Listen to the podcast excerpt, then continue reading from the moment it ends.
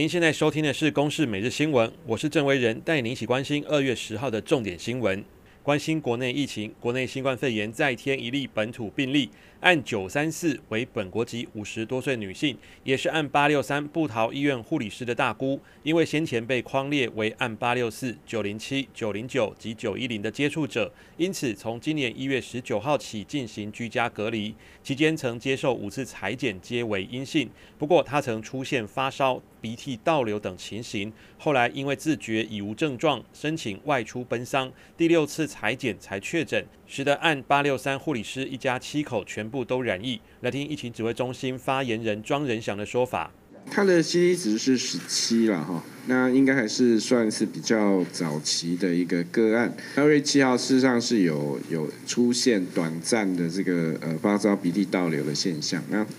八号早上啊就没有症状，所以就都没有回报的部分。外界也关心案八六三护理师其他家人情况。指挥中心表示，除了确诊当天就过世的婆婆案九零七，其他人都恢复良好，有两人接近解隔离标准。至于整体部桃确诊者病况，还有两位重症在加护病房，但病况持续改善中。国际消息：纽西兰政府对缅甸军方作为开出具体行动的第一枪。总理阿尔登九号表示，停止与缅甸所有政治军事的高层接触，对军事将领实施旅行禁令，还要确保对缅甸的援助计划不会落入军政府之手或使之受贿的情况。欧盟也在九号的会议中宣布，考虑对缅甸实施制裁。欧盟呼吁缅甸军方对抗议民众有所回应。美国国务院则指出，未来几天拜登政府将会对缅甸议题有更多回应。